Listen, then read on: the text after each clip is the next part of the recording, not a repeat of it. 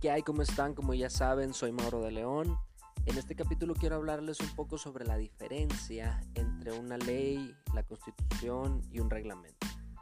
Por unas situaciones que pasaron la semana pasada, yo creo que es muy importante que tengan muy en cuenta la cuestión esta de, las leyes y los reglamentos, la diferencia que tengan bien presente cuáles son los reglamentos que más nos importan. En esta semana voy a tocar dos, lo que es el de servicios públicos por la, la situación que pasó. Espero que ya lo hayan visto en el anecdotario en Instagram.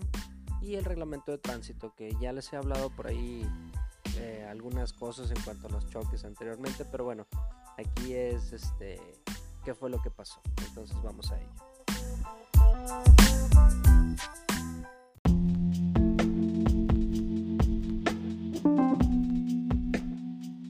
Entonces, bueno, vamos a entrar en materia. Lo más importante que tienen que tomar en cuenta ahorita es que la Carta Magna, la Constitución de los Estados Unidos Mexicanos está por encima de todas las leyes, es la que nos rige actualmente a los estados y, los municipios, a toda la federación, técnicamente a todo el país. Obviamente hay una constitución de cada estado que rige al estado y rige a los municipios que lo integran. Pero bueno, aquí lo importante es que la constitución es la que da las bases para hacer las leyes, es la que nos dice qué se puede y qué no se puede hacer. Y de la interpretación de la constitución es donde emanan los códigos y las leyes. Entonces, un código es sobre algo muy en particular, al igual que la ley, pero quizá la ley es un poco más general, porque luego ya tenemos los códigos, por ejemplo, aquí en el estado de Nuevo León contamos con el Código de Procedimientos Civiles y el Código Civil como su nombre lo dice, el Código de Procedimientos Civiles pues rige cuáles son los procedimientos técnicamente judicialmente hablando. En cambio el Código Civil nos, nos enmarca cuáles son las leyes que tenemos que seguir como civiles. O sea, cuál es la, la normativa. Yo creo que sería la palabra más adecuada. Estoy tratando de buscar un término menos rebuscado o algo más este, menos técnico para explicarles.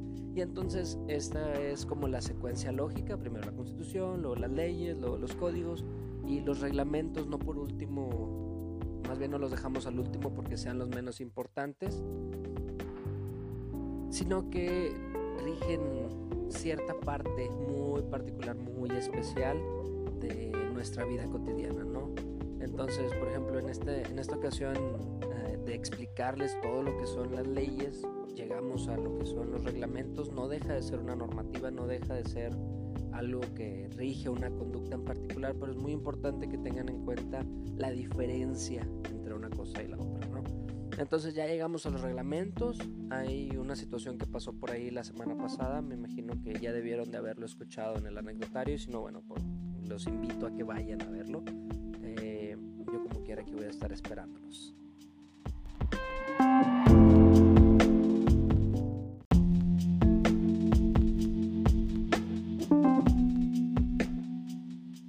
Entonces, bueno, pues ya lo vieron, ya lo estuvieron analizando ahí en el anecdotario. Eh, pues realmente ahí está todo explicado cuál fue la situación, pero bueno, nos lleva a analizar los reglamentos, nos lleva a ver cuáles son y hasta dónde son sus alcances.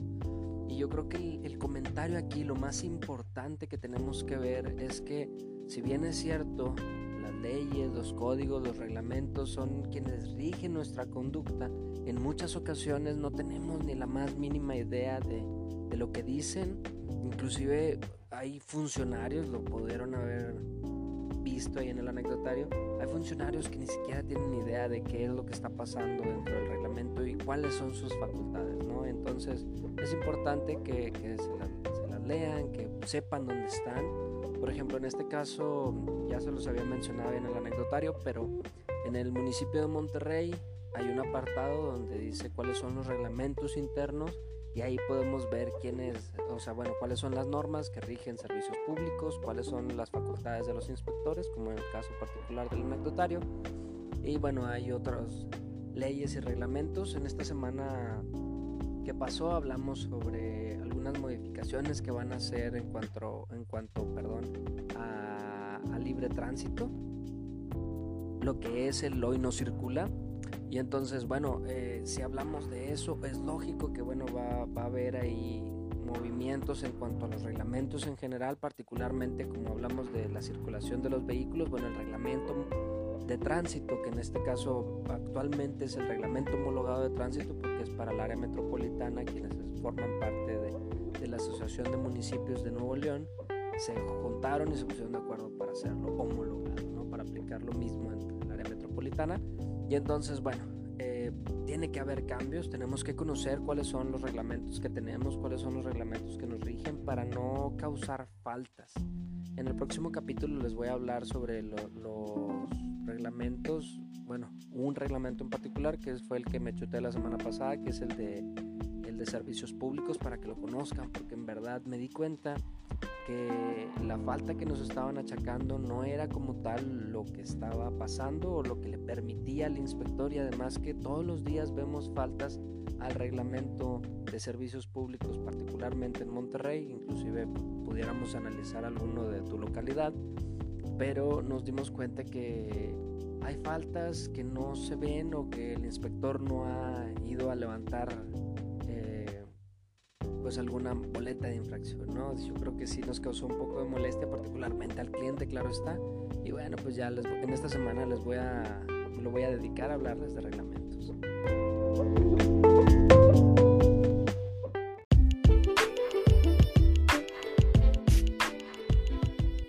Entonces, bueno, pues por mi parte ha sido todo. La verdad es que fue algo que pasó la semana anterior y bueno, llama mucho mi atención. Ya saben que aquí el, espíritu de este podcast, los capítulos en YouTube, en Facebook, etcétera, son para crear una especie de conciencia de la legalidad, que ustedes conozcan perfectamente lo que está pasando dentro de la Cámara de Legisladores, dentro de los ayuntamientos, a qué tienen ustedes derecho y a qué no.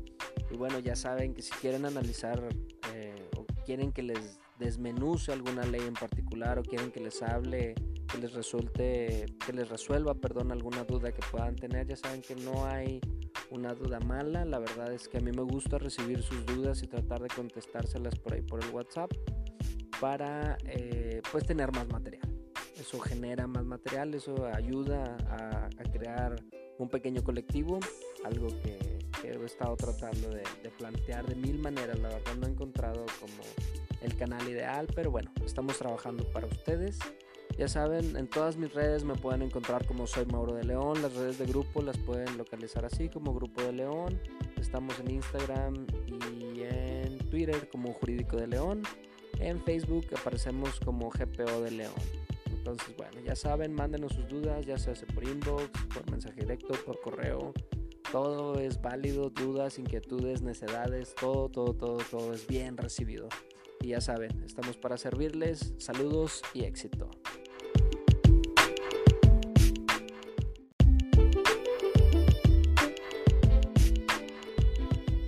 Entonces, bueno, pues por mi parte ha sido todo. La verdad es que fue algo que pasó la semana anterior y bueno, eh, pues llama mucho mi atención ya saben que aquí el, espíritu de este podcast, los capítulos en YouTube, en Facebook, etcétera, son para crear una especie de conciencia de la legalidad, que ustedes conozcan perfectamente lo que está pasando dentro de la Cámara de Legisladores, dentro de los ayuntamientos, a qué tienen ustedes derecho y a qué no.